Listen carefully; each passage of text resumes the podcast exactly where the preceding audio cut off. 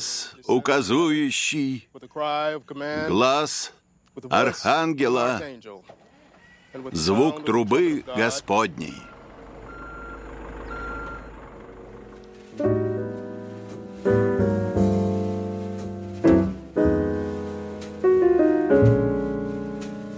Привет, привет. Привет. Добро пожаловать в новый выпуск подкаста «Порядок снов». Да, кажется, в прошлый раз мы забыли предупредить, но здесь мы разбираемся с кино. Рассказываем сюжет со спойлерами и пытаемся всеми правдами и неправдами понять, как же устроен тот или иной фильм. А также, как его смотреть, чтобы не было потом мучительно больно. Ну, скорее, мучительно больно было в нашем прошлом выпуске от фильма, который мы разбирали. В этот раз, я надеюсь, будет чуть-чуть попроще. Потому что, как и обещали, Мы выбрали что-то более простого жанра. Хотя, та комедия, которую мы выбрали в этот раз, она такая с почти серьезным лицом. а вот э, мне показалось, что это безумно веселый фильм. Почему ты говоришь, что с серьезным лицом? А, серьезным лицом, потому что там поднимаются очень интересные социальные вопросы, хотя и вскользь. Но а шутки сами по себе такие, что без закадрового смеха и не очень понятно, что это шутка. Да, очень здорово, что ты упомянул о том, что комедия довольно серьезная, шутки нужно объяснять. И, кажется, самое время сказать, что за фильм. Это фильм «Восхождение» Майкла Анджела Кавина. И это тот случай, который я очень люблю. Когда мы разговариваем о фильме, единственном полнометражном, э, и фантазия наша просто максимально раскрепощена, мы можем что угодно придумывать про то, что же имел в виду режиссер, хотя я ненавижу эту формулировку. Мы можем как угодно смеяться или не смеяться, интерпретировать то, что мы видим на экране, думать о том, как же здорово и что нам это еще напоминает. Просто потому, что у нас нет других примеров фильма этого режиссера. Он делал короткометражку одноименную по тому же сюжету на Санденсе в 2018 Фильм «Восхождение» попал в программу «Особый взгляд» в Каннах. В остальном у нас нет никакого контекста. И это здорово как раз для того, чтобы как, как следует размять материал. С другой стороны, ровно потому что это вроде как комедия, то есть жанровое кино, э, начинаются сложности. Потому что если это авторская комедия, то есть очень особенное чувство юмора, которое нужно еще э, понять И принять. и принять, да, то здесь другие фильмы были бы отличным подспорьем, как, скажем, у Коинов или Баумбаха. Не всегда можно с первого раза понять, в чем фишка режиссера, в какой момент мы становимся свидетелями комического. Но когда мы видим два фильма, сделанных, скажем, на разных сюжетах и про разное время, у нас начинает проясняться вся эта система мира. Здесь таких подсказок не будет. Здесь нужно будет самим понимать, без всякого закадрового смеха, где же происходит смешное. И это, наверное, и будет одним, э, одной из наших с тобой задач. Э, Да, если посмотреть э, на то, кто в фильме режиссер и сценарист, то это и есть два исполнителя главных ролей. То есть Майкл Анджело Кавина — это герой Майкла, а Кайл Марвин э, — это, соответственно, второй персонаж с тем же именем Кайл. То есть есть ощущение, что в этом фильме мы видим глубоко личную историю, а возможно нет. Я бы сказала так, есть э, ощущение, что игра начинается еще до того, как начался фильм, а об этом я сегодня хотела бы поговорить, о том, как режиссер играет с нами. И вот еще до того, как мы начинаем смотреть фильм, если мы уже посмотрели, э, скажем, э, заглянули на страничку фильма и посмотрели, кто режиссер, кто исполнитель главных ролей, игра начинается уже здесь. Нам вдруг на- нас интригует э, действительно является ли это каким-то личным высказыванием или нет, еще до того, как мы начали смотреть фильм. Как-то так. Ну, мне кажется, что это срабатывает. Но тогда не будем откладывать в долгий ящик и перейдем к полному синопсису фильма, в котором я перескажу сюжет. Поэтому для тех, кто не видел еще этого фильма, предупреждаю, сейчас будут полные спойлеры. Кстати говоря, фильм поделен на несколько частей, и я буду озвучивать название каждой части во время рассказа синопсиса.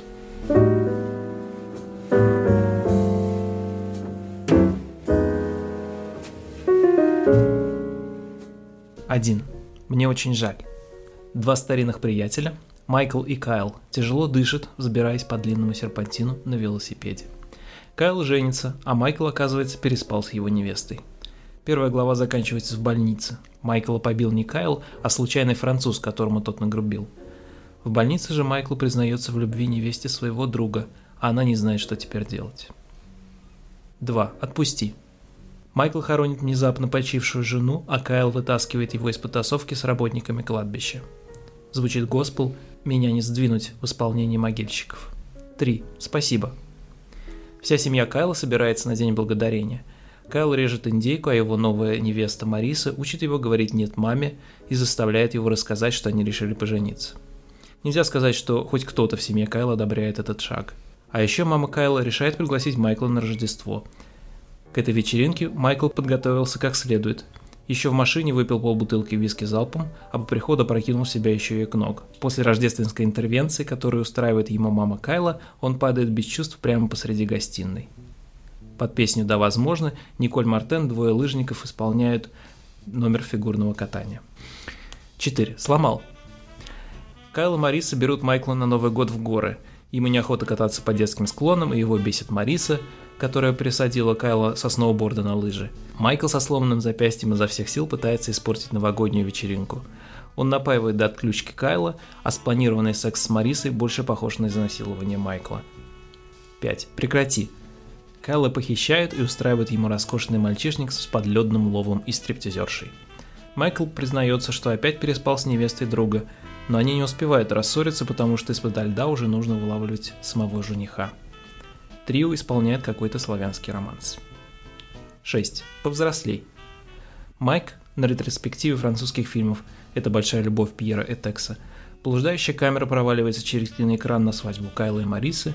Вскоре появляется там и Майкл – и пытается сорвать процесс своей пламенной речью. Но свадьбу в итоге останавливает священник, узнав о том, что Мариса беременна. Такие важные решения не принимаются под давлением. Монтаж и восьмилетний сын Кайла Отис вслух читает маме Тони Робинса. Его папа и мама разъезжаются, а Кайл и Майкл учат мальчика ездить на велосипеде, как нормальные люди, то есть без вспомогательных колес. Кайл, Майкл и Отис, весело болтая, катятся и скрываются за поворотом лесной дороги.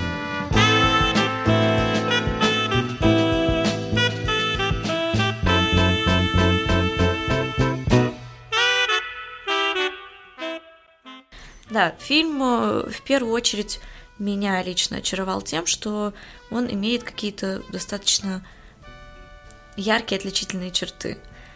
Ну, во-первых, э, всегда бросается в глаза, когда фильм поделен на главы. И обычно за этим что-то стоит. Здесь тоже мы об этом еще поговорим, что именно, но всегда интересно, потому что это одновременно и какое-то цельное произведение, и альманах. То есть нам вместо одной большой длинной истории предлагают аж, аж шесть историй. Э, это что за раз? Э, что за два? И мне кажется, об этом стоит сказать Денису, потому что именно он обратил мое внимание. Э, фильм сделан в очень такой интересной эстетике, да, фильм этот вопиющий семидесятнический, потому какие визуальные приметы мы можем найти в этом фильме, начиная с титров, которые появляются под поп-музыку тех времен, и заканчивая, не знаю, цветовой гаммой, теми цветовыми решениями, которые используются внутри кадра. Э, да, помимо 70-х, которые здесь всячески проявляются, деление на главы, этот фильм вмещает в себя достаточно большое количество жанров, о чем мы тоже отдельно поговорим. И все это вместе складывается в довольно живенькую картину, вообще говоря, сцен из совершенно обыденного существования двух друзей. Только вот обыденность это далеко не последовательно.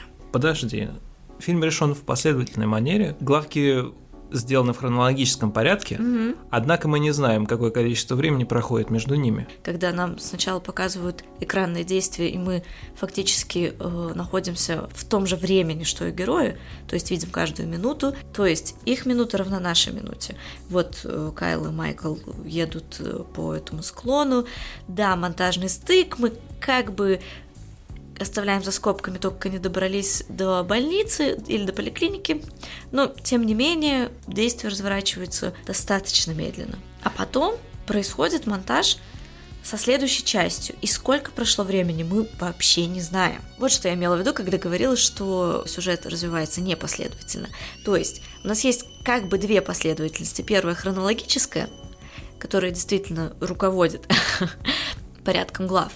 А вторая последовательность – это послед... последовательность вот этого естественного течения времени. И в это несоответствие э, включен в том числе игровой трюк, который проделывает режиссер со зрителем. Каждый раз, когда начинается новая глава, мы начинаем судорожно, ну, или не очень, пытаться понять, сколько чего прошло, где мы, с кем мы и вообще, что за это время изменилось. Да, а как повлияли те решения, принятые в предыдущей главе, на то, где мы оказались в новой?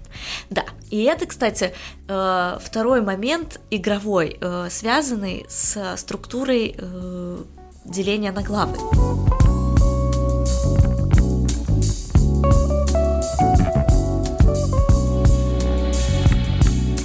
Обычно каждая из глав подразумевает, что у нас есть какой-никакой, но логический, логическое завершение этой главы. Или клиффхенгер. Хотя бы, да. Что происходит здесь?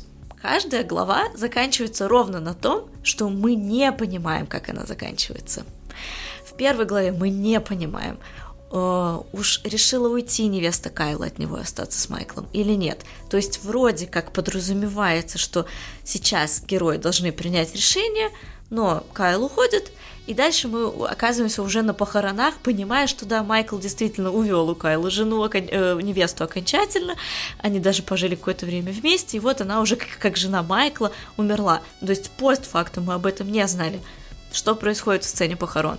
Они обнимаются, и логически должно вытекать, что два друга помирились. Вот на фоне этих э, событий. Но нет, вместо этого мы слушаем совершенно прекрасно исполненный и режиссером, и актерами госпел.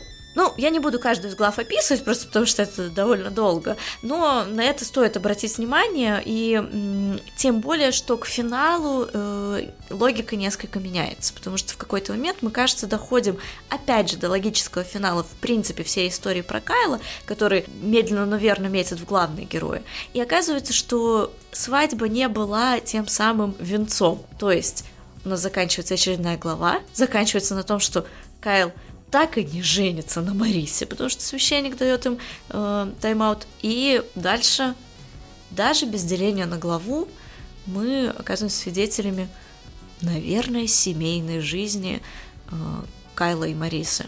Еще один совершенно крутой момент. Э, мы частично к нему вернемся, когда будем говорить о жанрах, но он как раз вписывается во всю эту игру, когда мы пытаемся понять, э, о чем э, следующая глава.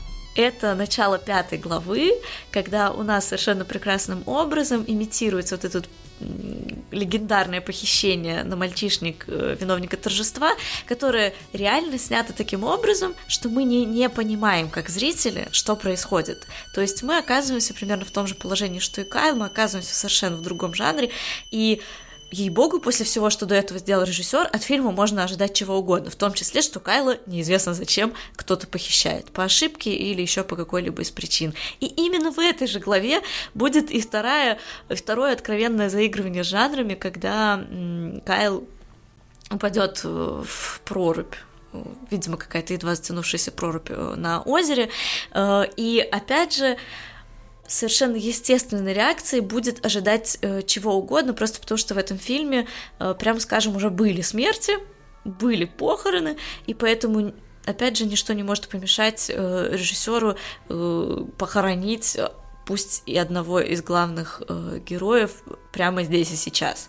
Да, то есть э, его игра с жанрами выходит за пределы комедийного, э, хотя бы в том смысле, что за секунду до этого мы наблюдали мальчиш... мальчишник, в котором э, главным развлечением является подледный лов рыбы. Да, но это очень интересно, потому что при этом мы не свидетели пародии на жанр, что могло бы быть комедийным приемом. Нет, здесь вполне себе всерьез отыгрывают все э, жанровые приметы, и это скорее такая пародия на зрителя, который следует жанру. Автор, грубо говоря, предлагает посмеяться над собой, и в этом фишка во многом э, того, чтобы понять, в какие моменты смешно. Неужели настало время достать главный козырь из рукава и сказать, что это постмодернизм. То есть использование жанра как еще одного способа высмеять э, жанровую структуру как таковую. Я абсолютно не горю желанием разрушить твою концепцию. Мне кажется, что это тоже абсолютно применимо к фильму. Почему нет? Но мне кажется более симпатичным принять, что режиссер, используя жанр, все-таки стремится выйти за его рамки, именно обращаясь непосредственно к зрителю. И кажется, что это не совсем постмодернизм, а, потому что жанр не смеется сам над собой, а режиссер предлагает зрителю посмеяться над собой.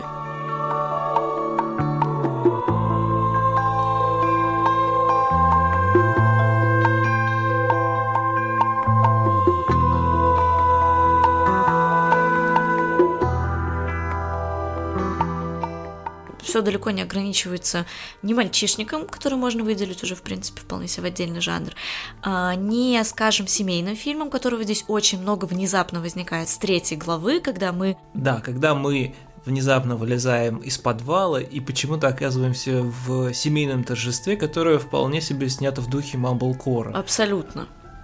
То есть особого поджанра американской драмы, где все со всеми разговаривают и пытаются через разговоры вывести на какие-то свои болевые точки. И здесь же в третьей главе совершенно очевидно становится вот это вот неделимое время, которое очень крутым образом оказывается почему-то неделимым между Днем Благодарения и Рождеством, потому что именно здесь камера просто умопомрачительные э, совершает э, пролеты, да, между комнатами, она следует то за одним героем, то за другим, она следует какой-то нити разговора, потом отвлекается и э, идет дальше. Вот собака опрокинула эту несчастную индейку, и собаку выдворяют из дома, мы выходим из дома, прокатываемся вдоль двора, и вот уже Рождество, и Майкл, который сидит и закладывает за воротник в своей тачке. И здесь абсолютно нету этого перехода временного. Это такой сгусток вот этого семейного, американского, традиционного дома. Да, и это действительно так. Я, конечно, никогда не жил в Америке, но мне кажется, что вот это время между э, Днем Благодарения и Рождеством это вот какой-то неразрывный промежуток времени семейных торжеств от э, конца ноября до конца декабря. И, кстати, можно сказать, что это примерно единственная американская традиция, которую мы можем найти в этом фильме. То есть это единственный корень укоренен, единственный пример укорененности в американском, который мы можем найти в этом независимом американском кинематографе. Да, американской именно культуры. Ну, вообще очень классно, что ты именно в этом контексте упомянул Mumblecore, потому что, скажем, первые кадры фильма то ли из-за солнечных Альп, то ли из-за какой-то совершенно дурацкой беседы. Она не совсем мамблкорная, Uh-huh. Потому что, в общем-то, там есть какой-то внутренний сюжет беседы, но, ей-богу, говорят они какой-то ерунде. Да, они говорят о свадьбе, но это такая констатация того, что оба давно знают. Потом рядом с этой свадьбой они говорят про бидон или про оранжину, а потом в ряду с этим ровно так же Майкл заявляет о том, что он переспал с невестой Кайла. И все это так странно и так жизненно одновременно, что это мне разом напомнило кино Эрика Ромеро. Я думаю, что это очень э, важный фактор в том, чтобы сформировать мое совершенно прекрасное отношение к фильму «Восхождение», потому что Ромеро я обожаю.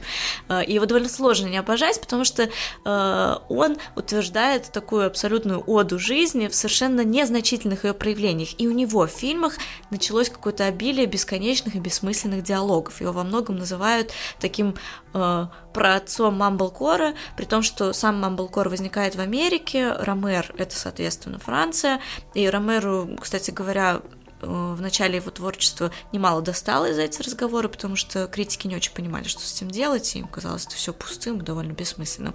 Вот. Но по факту именно эти дурацкие разговоры, казавшиеся совершенно импровизационными, просто потому что они были дико похожи на то, что происходит у нас в жизни, когда мы общаемся на любые темы и не преследуем никакую цель при этом. Например, а, записи подкаста. Да, да, да. И э, ровно эти разговоры давали право на существование всем этим героям, людям. да, мы внезапно оказывались свидетелями того, что просто жизнь имеет право на существование. Жизнь без какого-то особенного сюжета, цели, чего-либо. И в этом смысле Кавина действительно, э, да, да и весь фильм, к чему мы, я думаю, придем во многом э, в финале, э, напоминает это отношение. Но при этом Кавина хитрее, формальнее, он играет со зрителем, играет с жанрами, но вот эта вот болтовня, она, конечно, сразу же задает определенную тональность и, в общем-то, никуда не уходит по ходу всего фильма. Вот, это то, что скорее делает фильм сильно европейским, э, в тему к тому, что сказал, что вот эта э, третья глава, она очень американская. Да, это такая удивительная история, которая, как мне кажется, очень в тему попала э, именно в раздел особого взгляда в Каннах, потому что это, конечно, история, увиденная через какую-то очень европейскую линзу, но история про совершенно таких Обычных американцев. Обычных, американцев среднего возраста, да.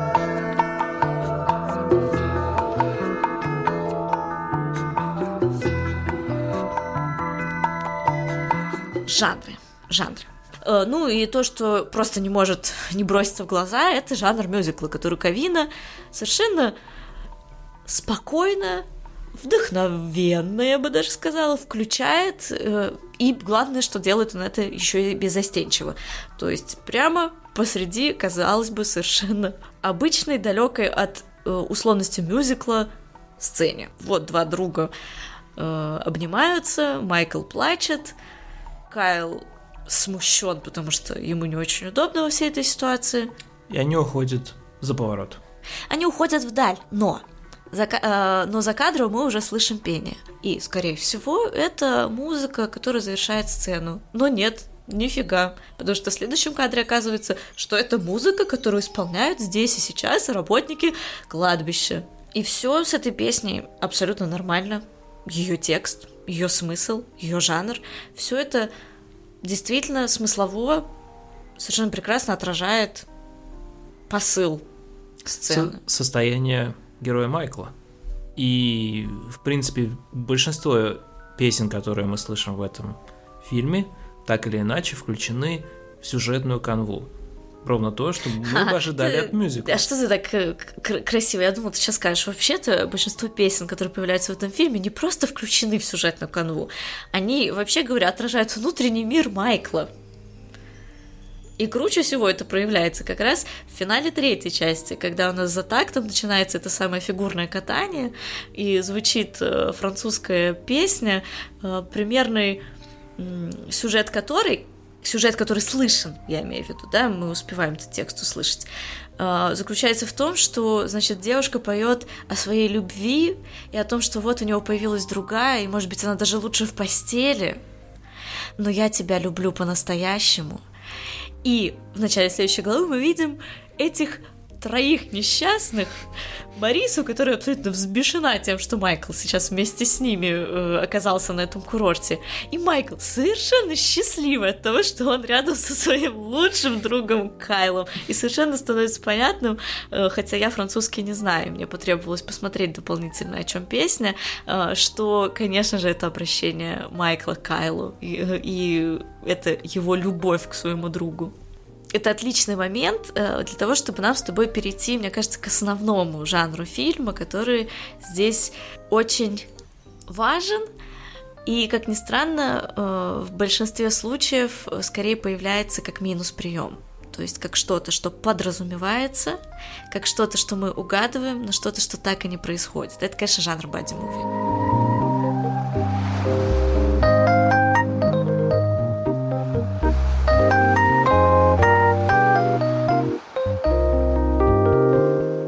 Это единственный жанр, с которым режиссер как будто бы не играет никогда напрямую, и его нужно угадать только в принципе по э, общей совокупности всех произошедших событий.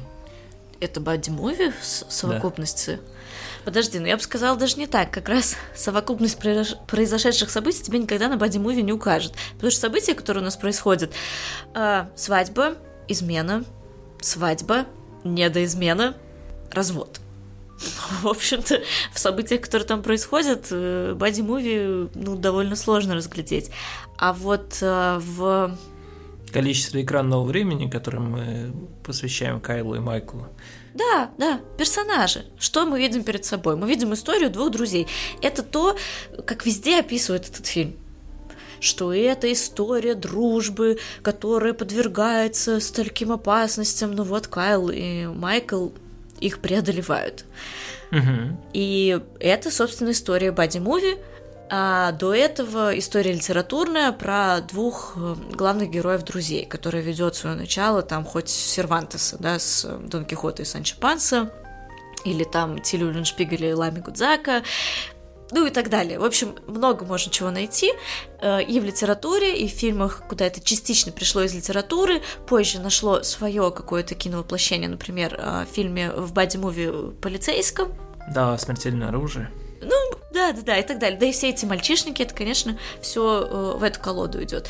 Но что интересно, ведь в бади-муви тоже есть какие-то определенные законы, которые в том числе включают в себя разные характеры персонажей, что у нас есть, в общем-то, да. Кайл такой бесхарактерный, э, добряк, э, пополневший даже, это тоже важно, потому что мы на внешний вид в том числе смотрим, это же классические комедийные дуэты, да, э, тонкий, высокий, толстый, низенький, да, которые начинались с клоунов, были еще в комической и частично продолжились как раз в жанровых фильмах.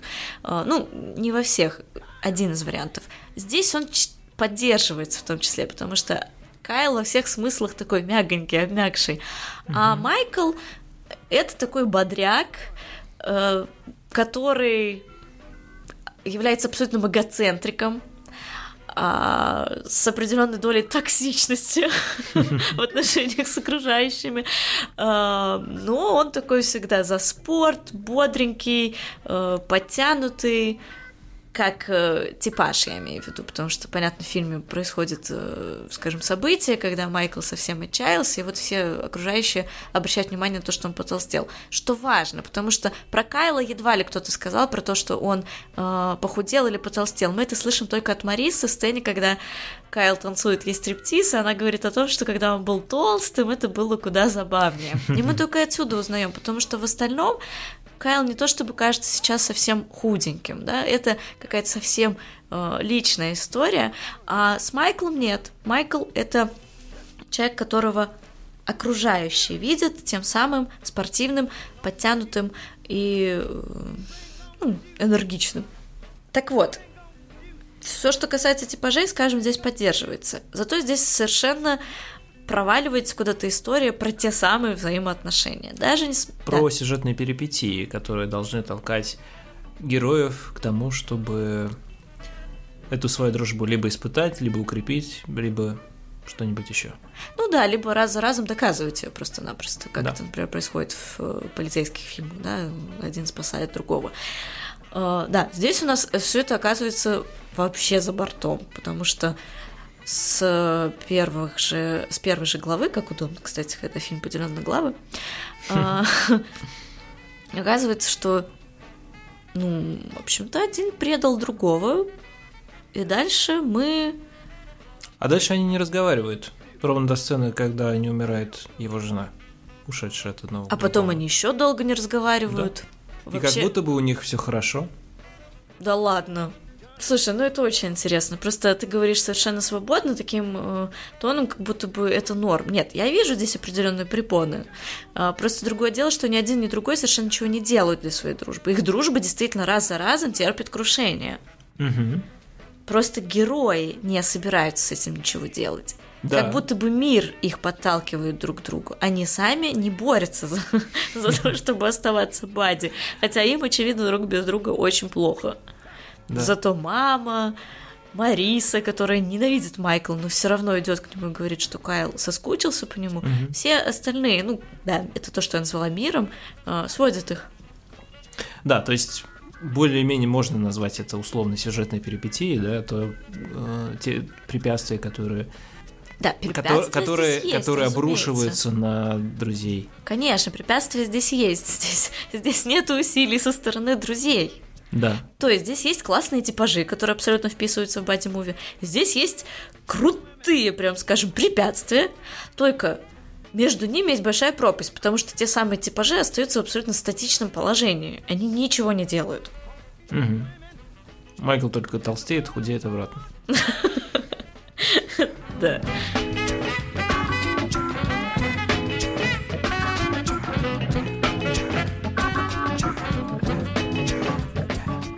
Я бы отметил как забавное совпадение, скорее, чем как реальное намерение автора, возможно, тот факт, что все сюжетные перипетии так или иначе связаны с женщинами. А, сначала один у другого друга уводит жену, потом эта жена умирает, и второй друг не, не готов ему помочь, потому что это вообще-то должна была быть его женой. А потом а, фактически мать одного друга толкает второго друга на повторное преступление того же жанра. То есть, так или иначе, отношение маскулинного-феминного оказывается в столкновении, в отличие от, скажем, портрета девушки в огне. в котором э, вся мужская половина населения Земли была фактически исключена из повествования ровно для того, чтобы исключить э, возможность истолкования всей истории портрета девушки в огне как э, истории противостояния мужского женского. Ой, как же я рада, что ты сейчас об этом заговорил. Прям ты даже не представляешь, потому что у меня появился шанс сказать то, что я не могла сказать, когда читала все рецензии о фильме э, «Последняя капля». Потому что это очень классный пример. Да, последняя капля Софии Копполы. А. Потому что все пишут о том, какой там, значит, ужасный, токсичный, патриархальный, э, мизогинный, я не знаю, еще какой, Билл Мюррей, да, который ужасно обращается с женщинами, не только их объективизирует, но, короче, ведет себя совершенно inappropriate. Так вот, есть в сцене Софии Копполы, это очень важно в связи с нынешним фильмом, а, момент с тем, когда э, герой Билла Мюррей, отец и его дочка э, поехали следить за ее мужем э, на его роскошном ретро-кабриолете, не знаю какой марки. Э, это Альфа Ромео, скорее всего. Ну вот. Значит, их останавливает э, дорожный патруль, или как его еще назвать в Америке. И Мюррей включает все свое обаяние, которое помогло ему ложить в постель, там, предположим, десяток женщин. Тысячи женщин, я бы сказал. И начинает окучивать пусть здесь будет именно это слово, нет здесь совершенно ничего страшного, окучивать э, офицера полиции. И ему это так здорово удается, он улыбается и находит общий язык, набивается ему чуть ли не в друзья, а если не в друзья, так в крестные. И ему удается.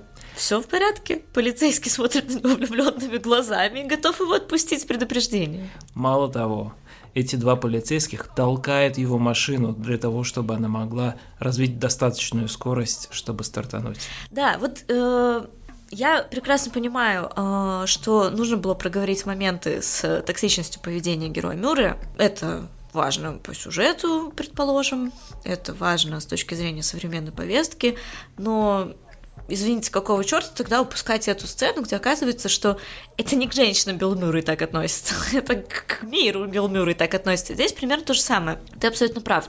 Женщины действительно каждый раз оказываются э, причиной... сюжета. Или двигателем, да. Но при этом сами э, отношения между Кайлом и его женщинами, или Майклом и его женщинами, или Майклом и Кайлом абсолютно не э, конвенциональны с точки зрения какой-то там устаревшей бинарной системы отношений, там э, отношений мужского и женского, потому что Майкл обожает своего друга, и эта история в том числе и про какое-то вполне себе романтичное обожание. Они нуждаются друг в друге, э, и как могут нуждаться в друг друге и друзья, и возлюбленные и это важно, и это поддержано как раз музыкальной линией. Да.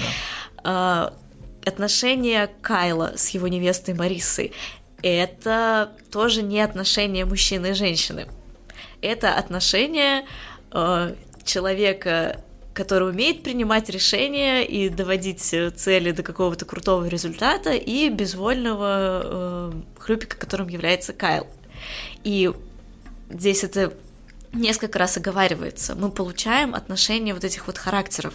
Про любовь они действительно заговаривают. Они заговаривают э, непосредственно в церкви перед свадьбой. Ну, простите, да, до этого э, совершенно пламенно звучит монолог Майкла. Ты прекрасный человек. Прекрасный. И я люблю тебя. Как и все здесь, во всяком случае, с этой стороны. Я не верю, что она тебя любит. Кайл, я люблю тебя. Ладно, может быть, но ты точно не любишь ее. Майк, заткнись! Я тебя люблю Майкла против Я тебя люблю Марисы, в общем-то, создает вполне себе а, объемную штуку. И давай оставим это действительно совпадением, а, а еще лучше поводом для того, чтобы раскрыть, что все это далеко не следует этой бинарной схеме. Да? Конечно, да. Скорее это противостояние характеров, действительно, потому что а, Мариса, по всей видимости, это абсолютно карьеристского склада человек, который а, строит идеальную жизнь, и, естественно, в эту идеальную жизнь должен вписываться человек с определенными характеристиками, части которых Кайлу не достает. И она пытается их, так сказать, а, как скульптор вылепить из Кайла а, того человека, который подходит ей. И это в том числе рождает э, интересный кивок в сторону мужской идентичности. Э, согласно традиционной гендерной системе, женщина должна сохранять, а мужчина должен рисковать и приумножать. В этом смысле все события этого фильма прям противоположны. Мужчины сохраняют, а женщины рискуют. Например, Мариса, она типичный пример человека, который, э, ну, карьерист, да, пытается воспитать такого же карьериста сына, давая ему с молодых лет читать Тони Робинса. Вот известного. тебя прям заел этот... Тони Робинс, да, меня прям персонально задел. И хотя Мариса сама по себе отрицает существование какого-либо мастер-плана для Кайла, есть ощущение, что у нее есть мастер-план для ее жизни. Мне просто кажется немножко накрученным, что мы, в принципе, стали с тобой обсуждать эти гендерные роли. То есть это очень симпатичная история про то, что mm-hmm. наши герои в них совершенно не вписываются. Но, с другой стороны, не значит ли это, что здесь вообще никак не рефлексируются эти самые гендерные роли, о которых ты говоришь? А, и да, и нет. А, потому что в этом фильме явно проговаривается это в коротенькой сцене в третьей главе, где девушки обсуждают э, новую рекламу, в которой Кайл как-то поучаствовал. Здравствуй. Здрасте. Ты пропустила рекламу Кайла? О, я видела. Правда хорошая? Да. Но видно, что писали для мужчин. Точно для мужчин. Ну, мне нравится. И мне.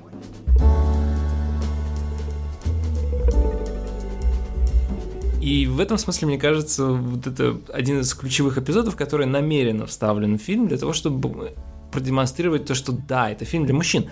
Это, это бади-муви как таковой. Но из-за того, что он немножко странно деформирует эти роли в сравнении с традиционным обществом мускулинного, феминного, он выводит бади-муви как жанр на несколько иную платформу, где как раз эти роли – мужского и женского немножечко так размазываются. Потому что один герой другому признается в любви.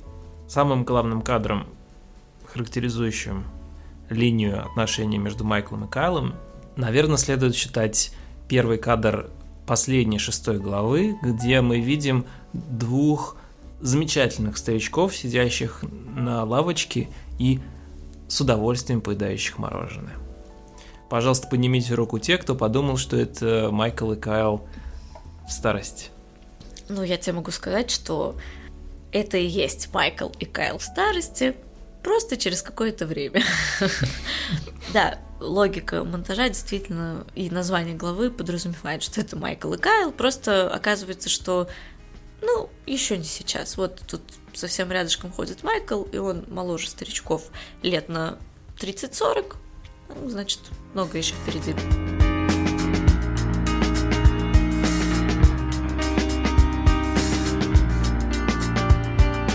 кажется, что тема взросления – это одна из важнейших тем. Э, и для меня, я бы сказал, самое главное. Для меня повзрослее это и есть интерпретация названия фильма «The Climb», то есть «Восхождение». Это восхождение в, в смысле количества прожитых лет. То есть это пусть не приобретание какого-то важного жизненного опыта, не переход из состояния подросток в состояние взрослый или юноша взрослый, а умение отыскать вот этот замечательный баланс между тем, чтобы оставаться друзьями и ну, иметь свое собственное пространство. Мне нравится эта история. Восхождение есть обычное наше состояние жить. Нам нужно прикладывать усилия, чтобы просто оставаться, как завещала королева Виза Алисы. Для того, чтобы стоять на месте, нужно идти. И это самое восхождение, то, что ребят как бы продолжают педалить 20 лет спустя, это и есть какое-то классное утверждение того, что э, мы продолжаем быть, и мы продолжаем жить. И будем так продолжать дальше. Что, в общем-то, не сильно идет разрез с тем, что ты говоришь, но несколько иной масштаб подразумевает, скажем так. Для меня это потому и сходится с кинематографом Ромеро, что это остается той самой одой жизни, угу а та самая жизнь остается все такой же, быть может, дерьмовой, какой она и была, но это же наша жизнь, черт возьми, и все в ней так здорово, потому что мы можем 20 лет спустя ехать, ну или 10 лет, неважно сколько, ехать с другом, а тот будет предлагать оранжину, и едва ли здесь что-то изменилось. Появился еще третий человечек, сын Кайла, который, очевидно, впишется тоже определенным образом в эту троицу и станет какой-то ее частью. Не знаю. Для меня в этом смысле название последней главы «Взрослей», «Повзрослей» — это скорее такой призыв от обратного. Никто не собирается взрослеть. Да, абсолютно. Кроме наличия этого третьего маленького человечка, герой остается ровно на том же месте. И это действительно ода жизни и действительно ода антивзросления, который так или иначе им навязывают сюжетные перипетии. Финальный заезд в лесу с мальчиком – это, наконец-то, то, чего они хотят от этой жизни.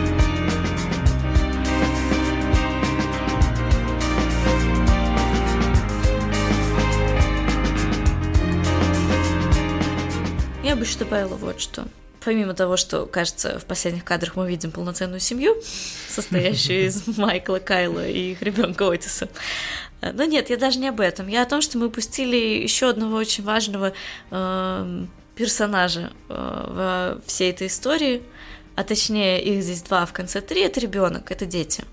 Э, во всей круговерти действительно происходящих событий э, у нас есть поначалу просто довольно сильное ощущение давнишней дружбы, которая в третьей главе раскрывается действительно как история про э, двух э, мальчишек. Кстати, не очень понятно, что у Майкла с семьей, возможно, он сирота, потому что, судя по всему, с самых ранних лет он проводит все свое время вместе с Кайлом. Дружат они со школы, и вообще говоря, мама Кайла э, э, становится причиной всех этих дальнейших э, козней, которые, как оказывается, Майкл строит во благо Кайлу. Ну, чтобы переспать с Марисой.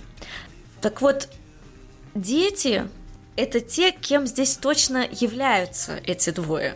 Угу. Потому что у нас есть про это информация, потому что у нас есть мама. А рядом с мамой ее ребенок, ее сын — это всегда ее сын.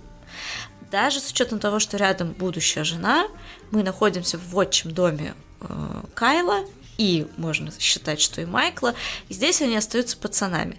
В общем-то, примерно тех же самых пацанов мы видели в первых кадрах, и те же самые пацаны с тех пор, как их таковыми обозначили, а других обозначений у нас в фильме нет, мы не знаем толком, кем они работают. То есть у нас появляются как бы намеки, что вот там, значит, Кайл, видимо, монтировал этот рекламный ролик, а Майкл в какой-то момент стал заниматься велосипедами, но мы абсолютно не понимаем, что за позиции они занимают, э, вообще ни про рабочий фронт, ни более или менее про их социальные какие-то отношения, кроме той самой семьи, где они пацаны. Поэтому, в общем-то, вопрос тут можно, конечно, оставить закрытым, в какой момент пацаны перестают быть пацанами. Но я думаю, что ответ здесь абсолютно очевиден. Никогда они ими быть не перестанут. Да. И это замечательно, я считаю. Кажется, как будто все те замечательные решения, которые они принимают в течение этого фильма, оказываются за скобками монтажа и как бы исключаются из хронологии жизни этих персонажей. Да, они делают сумасшедшие и отвратительные вещи в каком-то смысле, но за счет того, что они отмонтированы, они оказываются... Они не оказывают влияния на то чувство, которое есть между ними. Поэтому мы с тобой уже третий раз выходим к одной и той же мысли. Это чистейшей воды кино про двух друзей, бади-муви, который Кавина делает с большой любовью вместе со своим, вероятно, другом Кайлом э, Марвином. И кажется, они отлично проводят время. Чего мы желаем и вам за просмотром этого фильма, хотя, кажется, все уже вы посмотрели. Самое крутое, что мы поговорили про все жанры, кроме жанра комедия. Да, действительно. Комедия, потому что здесь так же, как и со всеми остальными жанрами, она такая недокомедия. Мне очень нравится, что мы с тобой уже раз пять сказали про оду дружбе, оду жизни, и я думаю, что самое время закончить. Давай на этом и закончим.